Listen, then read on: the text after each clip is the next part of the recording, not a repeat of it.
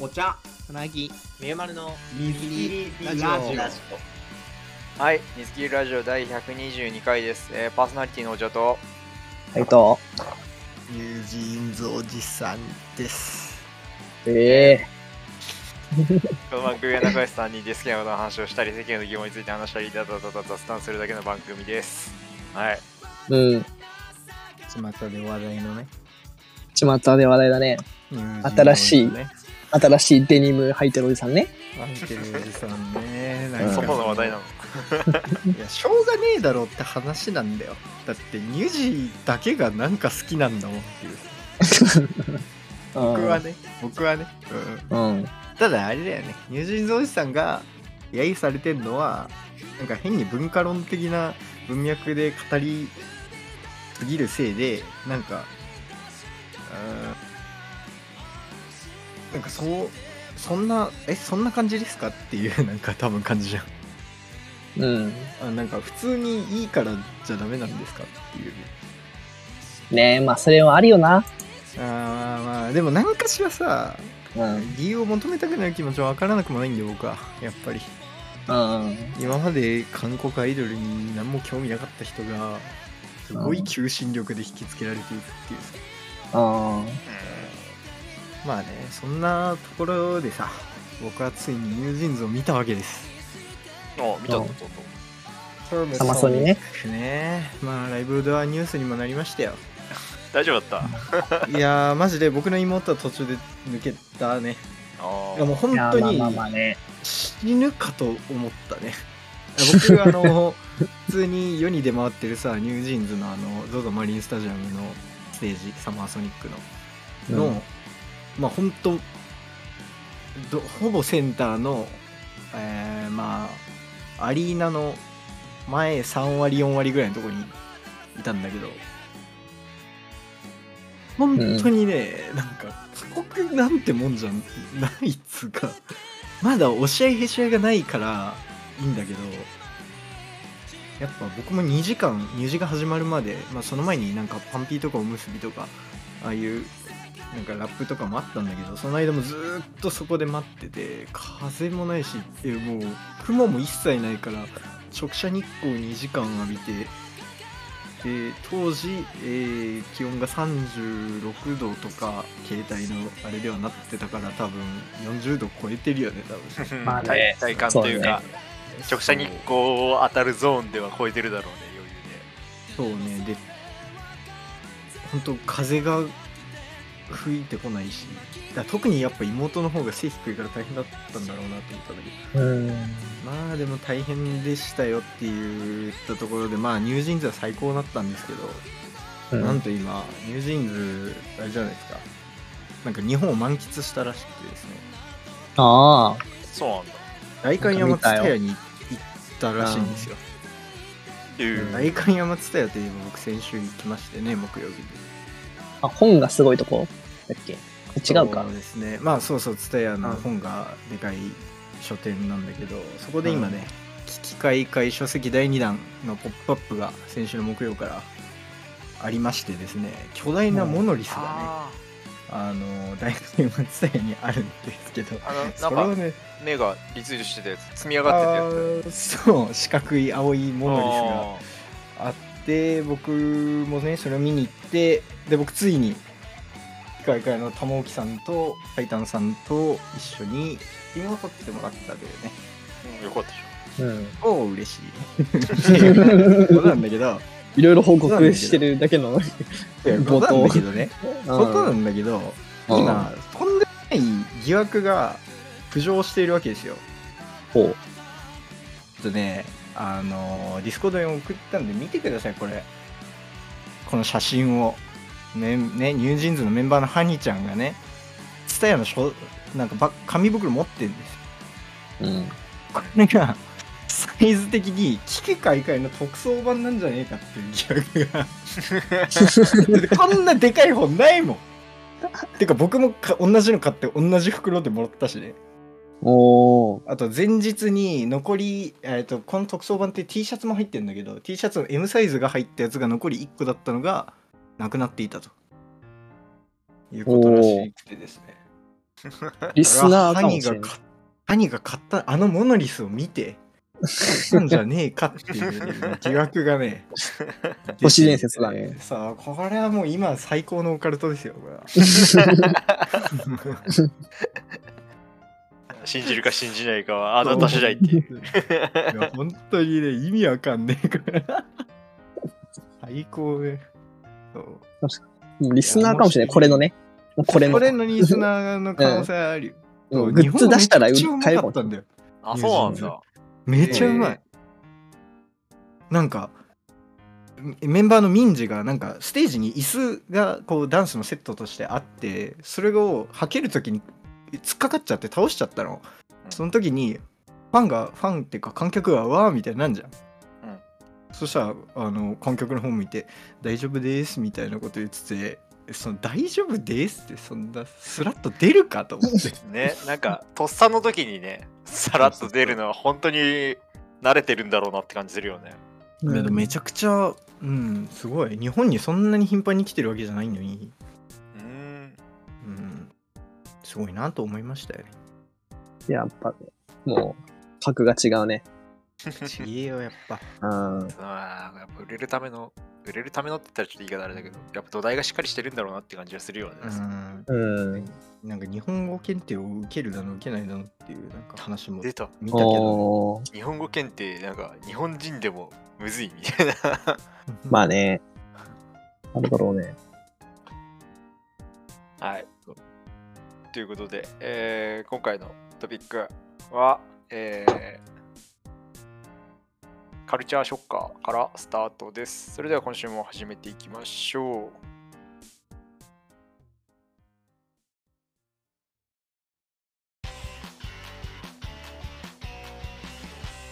ミラジオはい。ということで、あの、僕が、これね、今日集まってから、何喋ろっかっつって考えてさ、このカルチャーショッカーって名前を1秒で考えたんだけど、クソつまんねえなって思ってんだけどさ、それをこう、あの、お茶さんが詰まって読まれるとちょっとこう、恥ずかしいっていうね。ね一回確認した時間があったからね そうそうそうそう。あもうなんかもったいぶったのかなみたいな。いつも、違うそこえーっと編集しようと思ってたのに 言ったら削れないじゃん。そういうの、いやいいじゃん。仕事減らしてあげたんだから。一個。一手間減らしてあげたんだらいいでしょうがはい、はありがとうございます。はい。まあ、雑談に近いっちゃ雑談に近いっていうか質問というか、あの、まあちょっとさっき喋ってたライブの話題とかもそうなんだけど、これ僕がさ、あの、約もう5年前ぐらいに、まあ SNS、ツイ旧ツイッターを始めたのが約5、5年ぐらい前になるわけですよ。つまり、この3人俺が出会ってからもう5年ぐらい経ってるっていうね、うん話なわけじゃないですか。うんで多分ね、僕、多分なんだけど、なんかお茶さんとかと、と、なんかその、ライブでさ、初めて会ったのは多分、国際フォーラムとかだったと思うんだけど、そうだね。その後ライブ終わった後飲み会についてってもらったっていうか、まあ何人かで飲み会をしたじゃない磯丸かなんかで。うんその時に、多分、多分そこだったんだと思うんだけど、なんかその曲に対して、その、まあ内田真礼さんのライブに行ったんだけど、なんか、ま、なんとかの曲を、なんか、回収したみたいな話だった気が、を喋ってた気がするの。うん。で、僕、その時初めて回収って言葉を聞いたんだよ。おーうん。うん。これ多分どっかで喋ったことある気がするんだけど、いや、その、今までそのライブとかにちょこちょこ行ってたし、SNS でアーティストのファンをフォローするみたいなことはやってきてたんだけど、その前から。その、ここのオタク、いわゆるオタクカルチャーになって、を、カルチャーと出会って、初めて聞いた、なんていうのかな、その、ファンの用語うん。みたいなのが、まあ、回収って言葉が、まあ一個、まあ他にも結構あるんだけど、まあ割と印象に残ってるなっていう感じがあって、で、これなんで僕、そもそも、なんつうかな、あのー印象残ったのかなって考えたときに、僕にそもそもその考え方があんまなかったっていうのが一個あって、で、まあ、回収って言葉ってさ、まあちょっと、合ってるかわかんないけど、なんかその、ライブにおいて、なんか自分の、例えば、好きな曲だったりとか、こう、ここライブで聴きたいなと思ってる曲を、えー、実際、それがライブで実際行われた時、それを聞いた時に曲を回収したみたいなことを多分、なんていうのかな、いう感じだと思うんだけど、これアニソンシーンとか、もしかして特有なのかな？って思ってるんだけど。いや、それは、もっといろんなとこであると思うよ。やっぱあんのかな、ああのね、多分ね、だって現場って言うじゃん。あ、そうそうそう現。場って言って回収ってなんかね、全部業務なんだよ。で、おあ仕事そうそうそううんお仕事って、あの、もじったお仕事ってもうんう、。ジョブなわけよ。そうだね。あ、そうジ。ョブじゃない、ワ僕ーク、ワークなわけよ。あ現場もね、同じこと思った。回収も現場も、ここで初めて聞いた。全部ね、ワークなんだよね、業務なんだよね。そう。確かにね。確かに。だこれ他にないのか？他っていうかその、えオターどこいわゆるオタク文化だけじゃないのかなあ、だからオタク文化だけど、アニソンとかそういうのじゃなくて、もうオタクあアイドルとかなんかアイドルとかにも多分あるだろうね。広く、アイドル広く言うとかは割と言うしね。うん広く言うオタクカルチャーみたいな感じだね。うん。うん。で、なんか、これ、どう、なんかその、僕のね、あくまで僕が今まで見てきたその生活圏の話だとあんまりなくて、で、これの差って何なんかなってちょっと考えたときに、やっぱなんかその、まあさっき言った業務的な感じのもそうだし、あと、多分頻度とかさ、その持ち曲の数とか、あとはまあ、ライブの頻度とかに応じて、こう、なんていうのかな、ライブの価値というか、パフォーマンスをまず、見るという作業、作業を見るという行為が、価値が高いというか、希少価値が高いみたいな、希少価値があるみたいな感じだから、なんかそれをこう、手繰り寄せたというかね、なんか曲を、なんかこう、うんつ悲願というか掴み取ったみたいな感じなのかなって思ったりするんだけど、なんかそれで一個思ったのは、みんな単純にそういう思考はあんのかなって思ってるっていう話題ね。なんか楽曲を、例えばこう、任意の曲を披露したかどうかみたいなところにフォーカスする感覚っていうのがこう、どんな感じなんだろうなっていう、純粋な話がしたいんだけど。これは割とそういう、なんだ、声声優とかのオタク系の文化から入ったからあんまり違和感はないけど、なんか前、もしかしたら三木さんと喋ったかもしれないけど、そういう感覚はあるね。なんか、この曲聴けたうれ嬉しいというかこの、この曲聴きたかったとか、そういう感覚はやっぱり持ってライブに行ったりはするし、うん、聴けたら嬉しいとかはあるね。ただやっぱ今言ってたように曲数とかがやっぱ少ないからそういう感覚が生まれやすいのかなとかはあるね。あとは何か、佐々木さん、あれじゃない、全通っていう概念もあんまりなかった、ね。そうだねまあ、そうだ。だね。うん。うんそれこそ回収っていうのに近いんじゃないかっていう、その、アーティ、えっ、とか、会場ごとによって、ちょっとずつ瀬取り変えるってなった時に、拾えた拾えないっていう、あ聞け聞けた聞けないっていうのがあるから、やっぱ回収できたっていうこの曲を聴けた嬉しいみたいなのがあるのかなとかは今ちょっと思ったけどね。なんか、ライブに行けた嬉しいとか、なんかその、大きな作りというかね、例えば、アーティスト本人が肉眼で見れたとか、なんか、なんだ、えっ、と、すごい豪華なパフォーマンスの、こう、豪華なパフォーマンスだったみたいな、とか、と、その、曲を、一個の曲を楽し、見て嬉しいってなるのは、こう、なんて言うんだろうな。そこと似たような感じなのそれともなんか、なん、なんて言えばいいんだろうな。なんか、僕の中で、そっちの印象があんまないんだよな。その曲単体にフォーカスするっていうフェーズが僕の中にあんまなくて、なんか、あライブを見に行くはあるんだけど、ライブ見たいはあるんだけど、この曲が聴きたいがないっていうのが、そこでなんか差分って、単純な感性だけなのかなその文化圏の話なのなんか僕は結構文化圏の話なのかなってちょっと思ったりしてんだよね。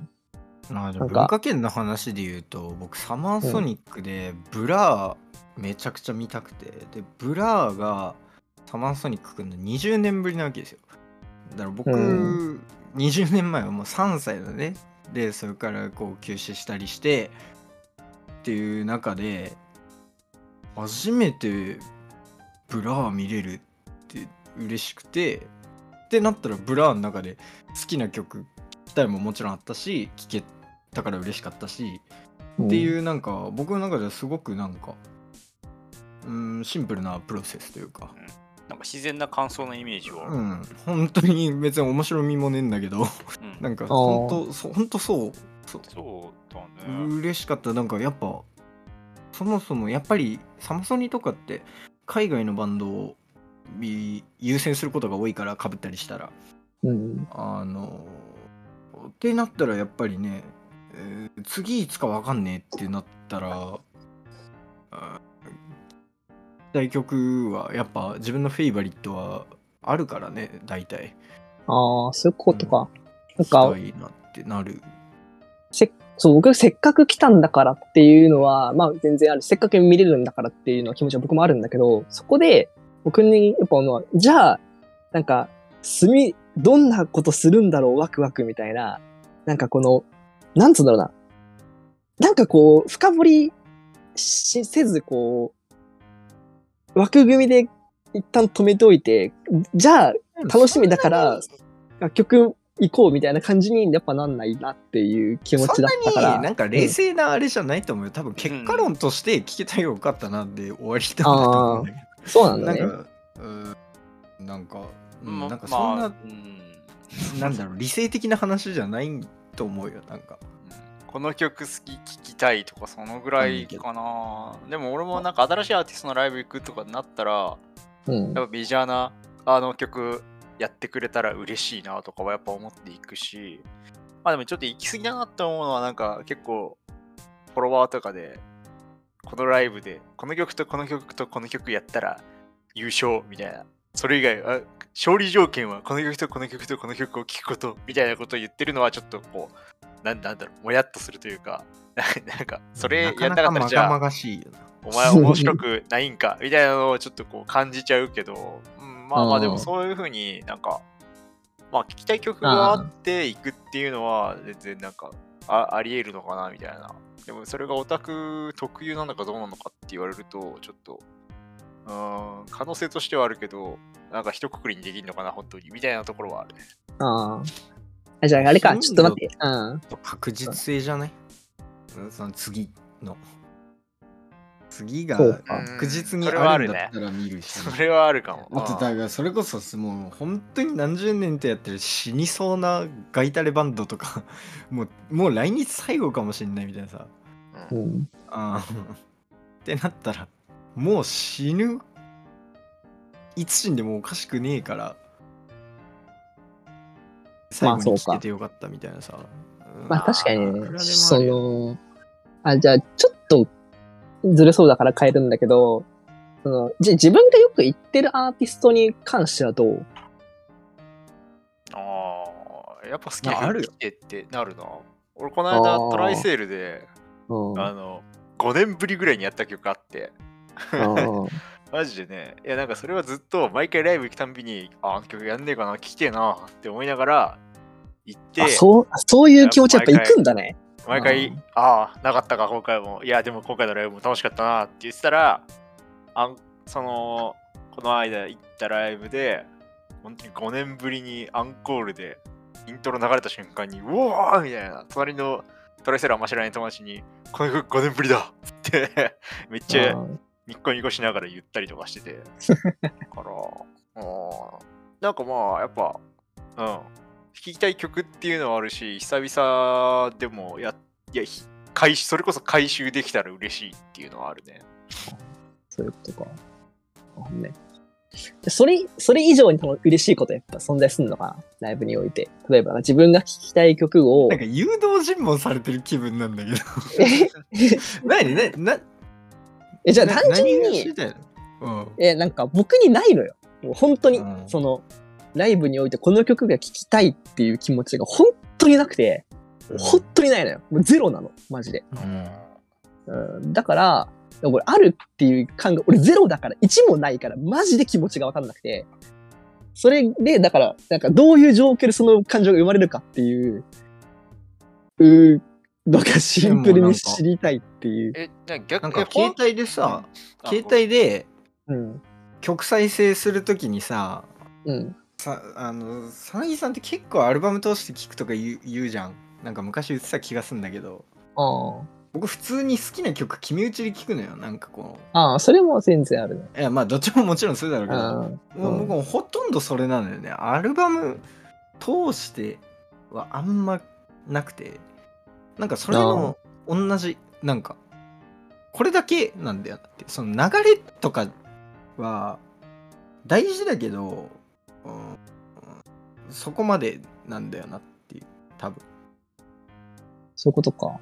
うん。なるほどね。最近なんか。それはなん、なんつうか、もともとなんか。悔しがると、かわかんないけどね。あ、そうそうそう。なんか、俺がちょっとやっぱ、なんか、その僕にない考えだから、そもそもね。あ僕視点で見たら、そのその曲をやんなくて、残念がってる姿がもう、なんか、かわいそうでしょうがないのよ。なんか、正正直、なんかよく見るじゃん。なんかあ、そういうのって。ーまあね、あのう曲んやらんかったわ、や今日も。そうそうなんか曲にフォーカスしなきゃいいんじゃないかなって思っちゃうだけなんだけど、なんかなんか、そう、そうやってさ、なんかその任意の楽曲を披露したかどうかで、その自分が行ったライブのなんか楽しさとかクオリティとかを、なんか、の判定の基準になんかそれが直結しちゃうのって、なんか、やっぱだからそういうことか。なんか僕にとってやっぱ何回か話してるけど、そのライブにおいての、なんか、見、見方というか捉え方みたいなのがやっぱ違うから、そこで差異が生まれるのか。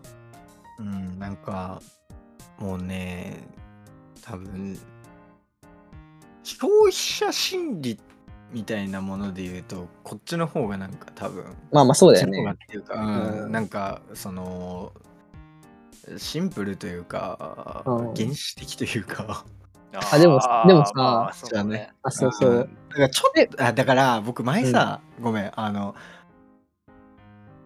あのーみんなアイドルマスターやってるんだよって話したの覚えてる？みんなアイドルマスターやってんだよなんて話したっけ？みんなみんな消費者なのにプロデューサーぶってんだよっていう話。あ おお。みあんなアイドルマスターやってるじゃんっていう。だからそのーあー。なるほどこれはこれライブに対してじゃなくて僕はゲームに対して言ったんだけどアイドルマスター確か70億人ダウンロードね。そう。70億ダウンロード。70億ダウンロード記の。録したの。話はゲームに対して言ったんだけどそういうなんか大体裏方をになるっていうパターンがすげえ多いよねって話を前うんうん。結構前にしたんだけどさ。なんかそんな感じな気がする。なね。な。んか消費者行動としてはむしろこっちの方がなんかシシンプル。シンプルってだけよ。別に。うんだから何って話なんだけどシンプルうん短絡的にそうなんじゃないっていう。あ、そうね。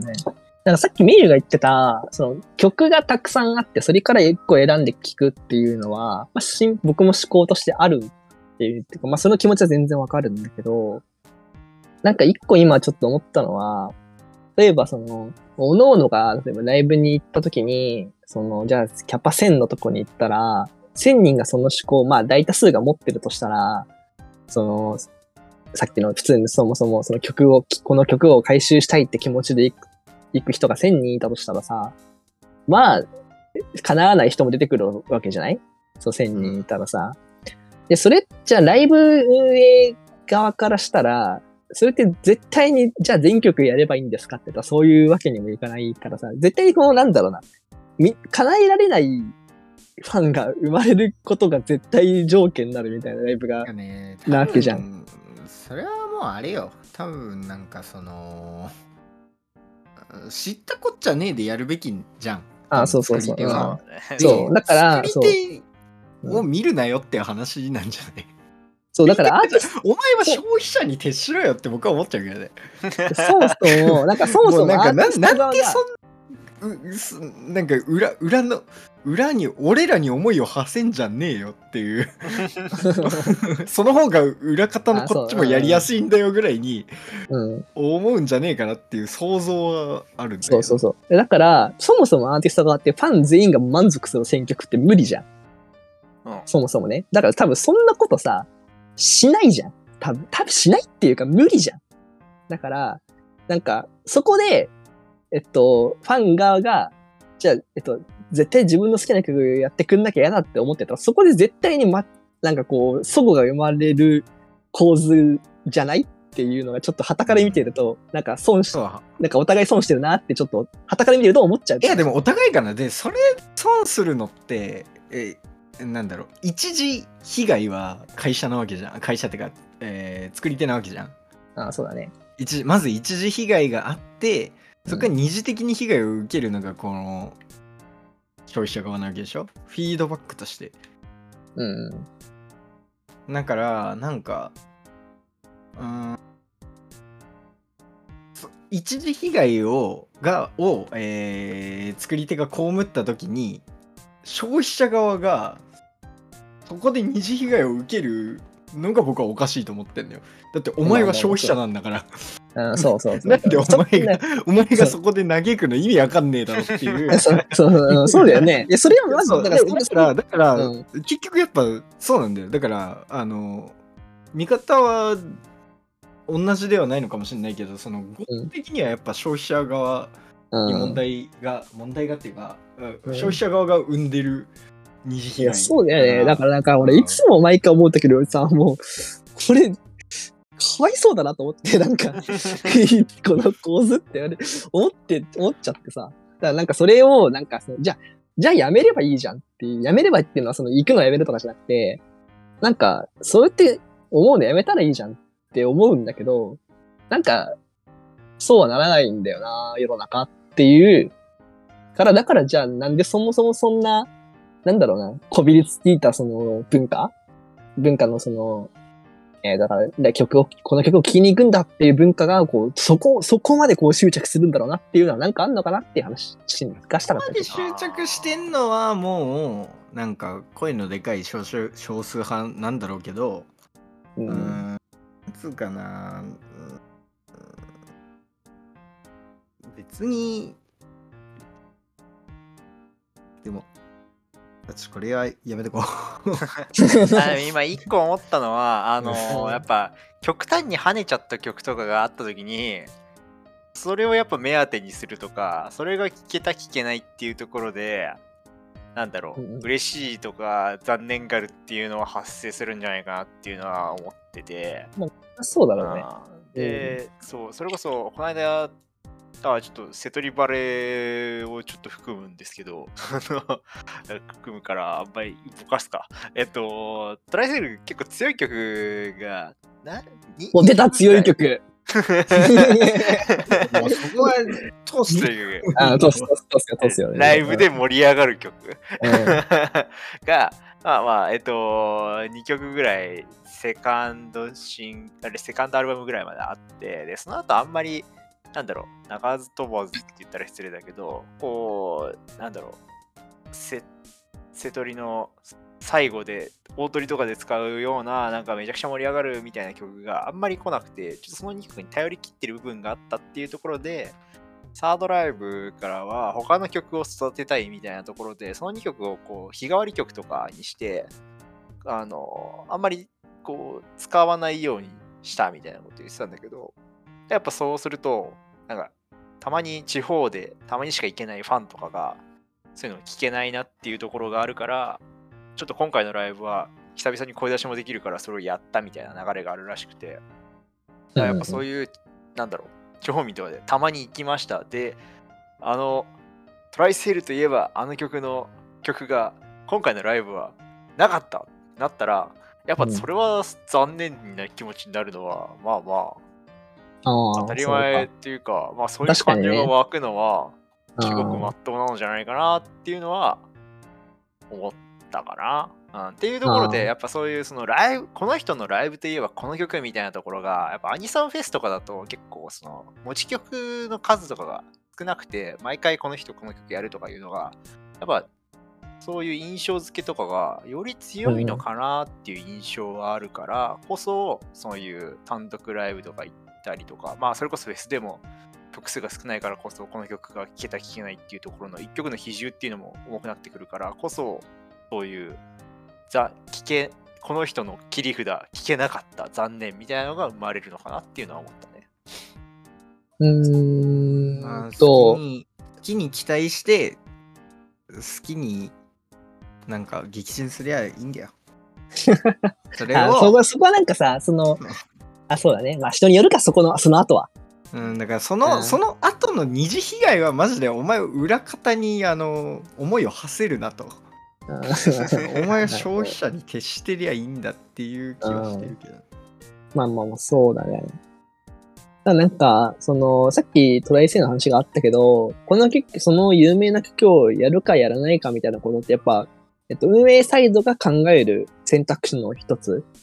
だとは思うんだけど、まあ、そこはやっぱりその、さっき言ったその、ファンの、えっと、全員の、えーまあ満足、期待に応えることはやっぱできないけど、まあ大多数に応えるためにはどうしたらいいですかっていう、多分、なんかこう、ことに対するチャレンジというかトライだったと思うんだけど、なんかそこ、それはまあ全然、アーティスト側の意見だからわかるんだけど、そ、それを、まあ見る側のね、なんかこ、ま、なんていうの、心持ちとして、なんか、なんていうのかな。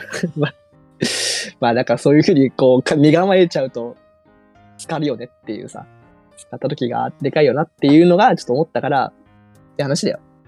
だから、あー、聞けなかった、また行こうぐらいで。そうそうだよね。そう、いるから別にね、苦しくもないし、別に。そうなんだね。なんかうん、どれ、やっぱその、そこはやっぱ人によるよな。なんか、めちゃめちゃ悲しいってか、逆になんでそれやるんだよ、みたいなさ。たまにいるよね。う なんでここの曲、これ、ここでこの曲やんだよみたいな。これやれよみたいなね。その、だから曲を聴きたいが、どんどん派生してっちゃうとやっぱそうなるっていうか、そのライブを見ることにおいて、その何をやったかやらないかという、えー、なんかこう、せなんか机の上整理みたいな 感じの、を見物しに行くみたいなさ、感じに、なんかそういう、えどんどんこう文化に派生してっちゃうなっていうのはちょっとあるなと思ってて。あでも、まあそそもそもシシチュアシオンのい全然やらない曲があって、うん。なんかそれを去年の年末のワンマンで、マジで、半年に1回ぐらいしかやんない曲で、で、その、ワンマンとかでかいとこじゃないとこで半年のその1回を使っちゃう時とかあるから、うんあの本当にね1年ぶり以上あの頻度的にはね結構長いあの多いグループだからあうん。のライブの頻度が、だから1年つってももう感情でははるか昔なわけようん。以上聴けなかった曲を聴けた時に僕は普通になん。か涙流してたうん。うん。なん。かそういうねあそれってさ、曲が結局もう好きだからっていうよりかは、なん。かその、なん。だろうな、シチュエーションっていうかさその曲がもう、好きすぎたからね僕は、うん。僕はその好きな曲が半年に1回しかないからうん。なん。かそのさ、なん。だけどなん。だろうな。どちらかというと曲が聴けたことっていうよりか、そのなん。かこう、久々とか、空間とか、そのライブいという、そのなんだろうな。全部ひっくるめてさ、感動だと俺は思うんだけど、そ、そこ。あだから多分ね、うん。もう僕はもう空港であのーもうダーリンを待っている。主人公みたいな だダーリンの方待ってるんだね。あお前そっち側なんだかよって思ったけど。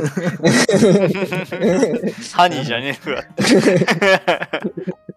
い。思いを馳せてるからまあまあね。なんかこう恋そういう恋焦がれてるかもね。ステレオタイプな馳せる側はやっぱそっちだからうんちょっと出ちゃ出したけどもそううんうん、そうだよね。なんか多分トリガーはきっと曲なのかもしれないけど、うんもしくは最後の一押しというか、なんかそこまで蓄積されてた、なんだろうな、状況とかも含めてだと思うからこそ、なんか、曲だけにフォーカスするっていうのは、なんか僕にとってはなんか、うーん、こう、ま、麻薬じゃないけど、なんか結構、危ないな、危なっかしいなってちょっと思ってるっていう話かな。まあまあまあ。なんか、ファンが、なんかこう、ファンでも勘違いとか、うなんか思い上がりとか、なんかこう、変に残念があるとか、まあ、含めてなんかちょっとこう、損することも結構雰囲気ありそうだなと思ってるから、なんかそれについてこう、考える瞬間とかが結構僕はあって、旗から見てると。当事者はどうなのかなみたいな。最近思ったけどなんか僕もねそういうのなんか全部破壊しちゃえ派なんだけどさなんかうん僕もっていうかまあ僕はねうん。全部破壊しちゃえ派だったんだけどなんかいいですね。そう元も子もなくなるなって思って いや、まあそう、うん、そうよ。だからなんかなんかなんか僕もこれだけじゃないんだけどさ僕はそもそも全てに対してこう破壊の方向性で向き合って元も子もなさだけを理性で判断してブレーキだけをや、まあそうよな。うん。なんか強制スクロールだからさだからタクシーの運転手が絶対にサイドブレーキギンってやるみたいな感じだよね。ごめんなさいサイドブ。レーキ？サイドブレーキ？サイドブレーキだけで車運転するみたいな。やばいやつやばいそれ どういうこと？なんか昔さ、なんか昔、うんなんか、ひまあ、ひとし松本の滑らない話かなんかで、なんか誰かが、そうタクシーの運転手が絶対にサイドブレーキギーってやるっていう話が、それだけの話があったのを思い出した今。要はなんか、アクセル展開で止まるときギュッと止まるみたいなので、ちょっとそれが思い出した。初見で聞いたらただのやばいやつだね。ドリフトしちゃう終わりだね。10, 10年ぐらい前の急に滑らない話思い出した今。イニシャル D 好きだったかな。みたいな感じかな。だからなんか、みんなでその備わってるその機能って、ね、なんか、結構爆弾だよなって思ってるっていうか、それトリ、それがトリガーでファンやめることって結構あるんだろうなと思って。ないのかな？なあ、でも、あれだっつって、リサのツアーで、うん。公演ごとの入れ替え曲なくなったから全通するのやめたっていう人は聞いたことあるね。ああ、まあでもそれは、それはなんか理由が確かにある感じはするよねなんか、なん、なんつうんだろうな。結局それもシチュエーションだと思うんだよな。でもそれも入り口にさ、か立ち返るとさ、あの、うん。回収できちゃったからっていうか、なんだろう。そうそうだね。回収というミッションがもう達成しちゃったっていうことなんじゃないの？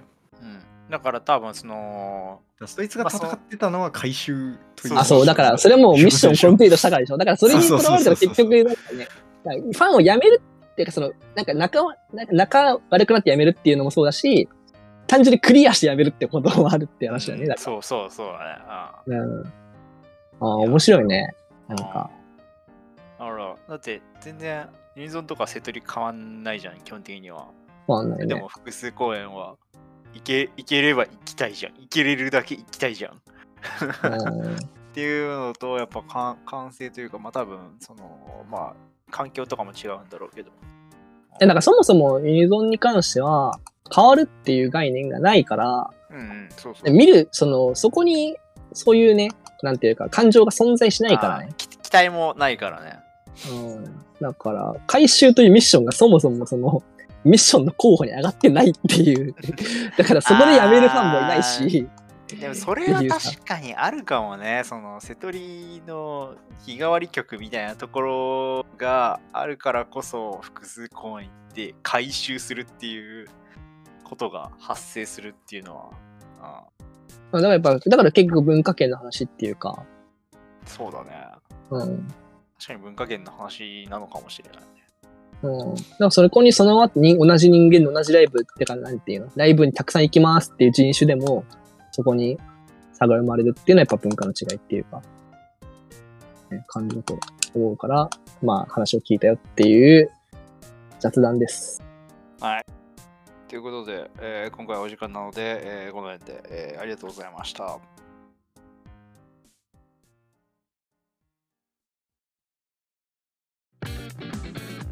ミリラジオ君が信じてくれるならどんな夢でも未来から消えることのない小さな希望はい、水切りラジオ第122回でした。えーこの番組ではリスナーさんからのお便りをお待ちしております。番組へのご意見、ご感想、僕たち3人に話してほしい話題やお悩み相談など大募集しております。えーこの動画へのコメントもしくは水切りラジオの Twitter へのリプライ、DM でお寄せください。えーまた、オープニング、エンディングは僕の友達のバンド、ハイドロックスさんからお借りしているので、そちらもチェックしてみてください。はい。いや、あのーストリートファイター6を始めたわけですよ。素晴らしいああのね、左の親指が超痛い。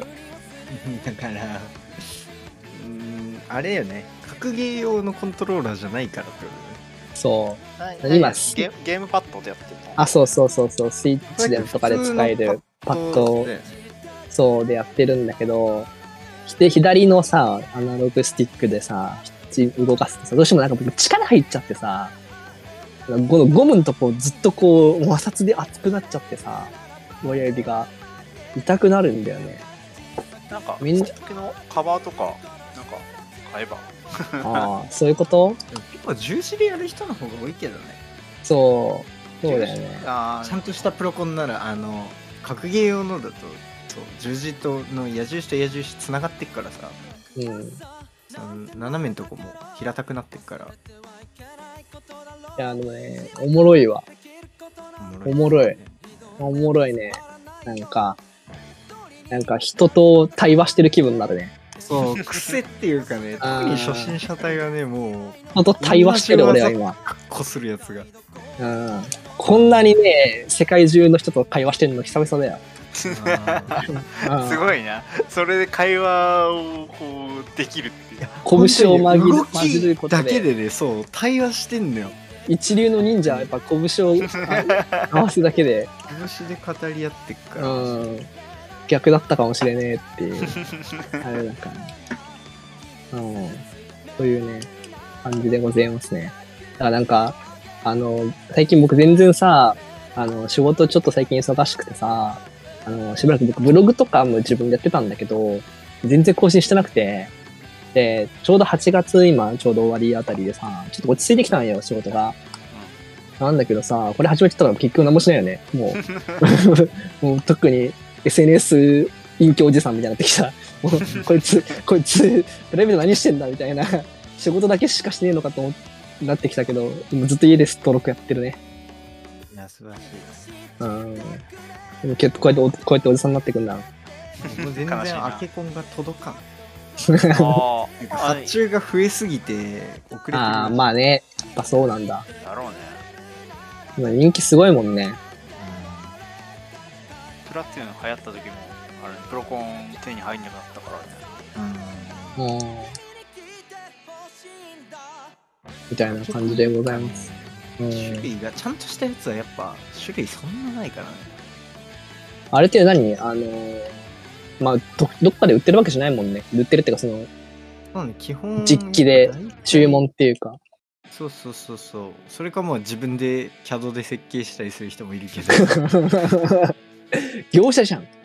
まあそう普通になんかアルミケース買ってきて自分で穴開けてボタンはめてとかも、まあできるよまあ僕も届いたらボタン増設するつもりだし自分ですごいね。まあ。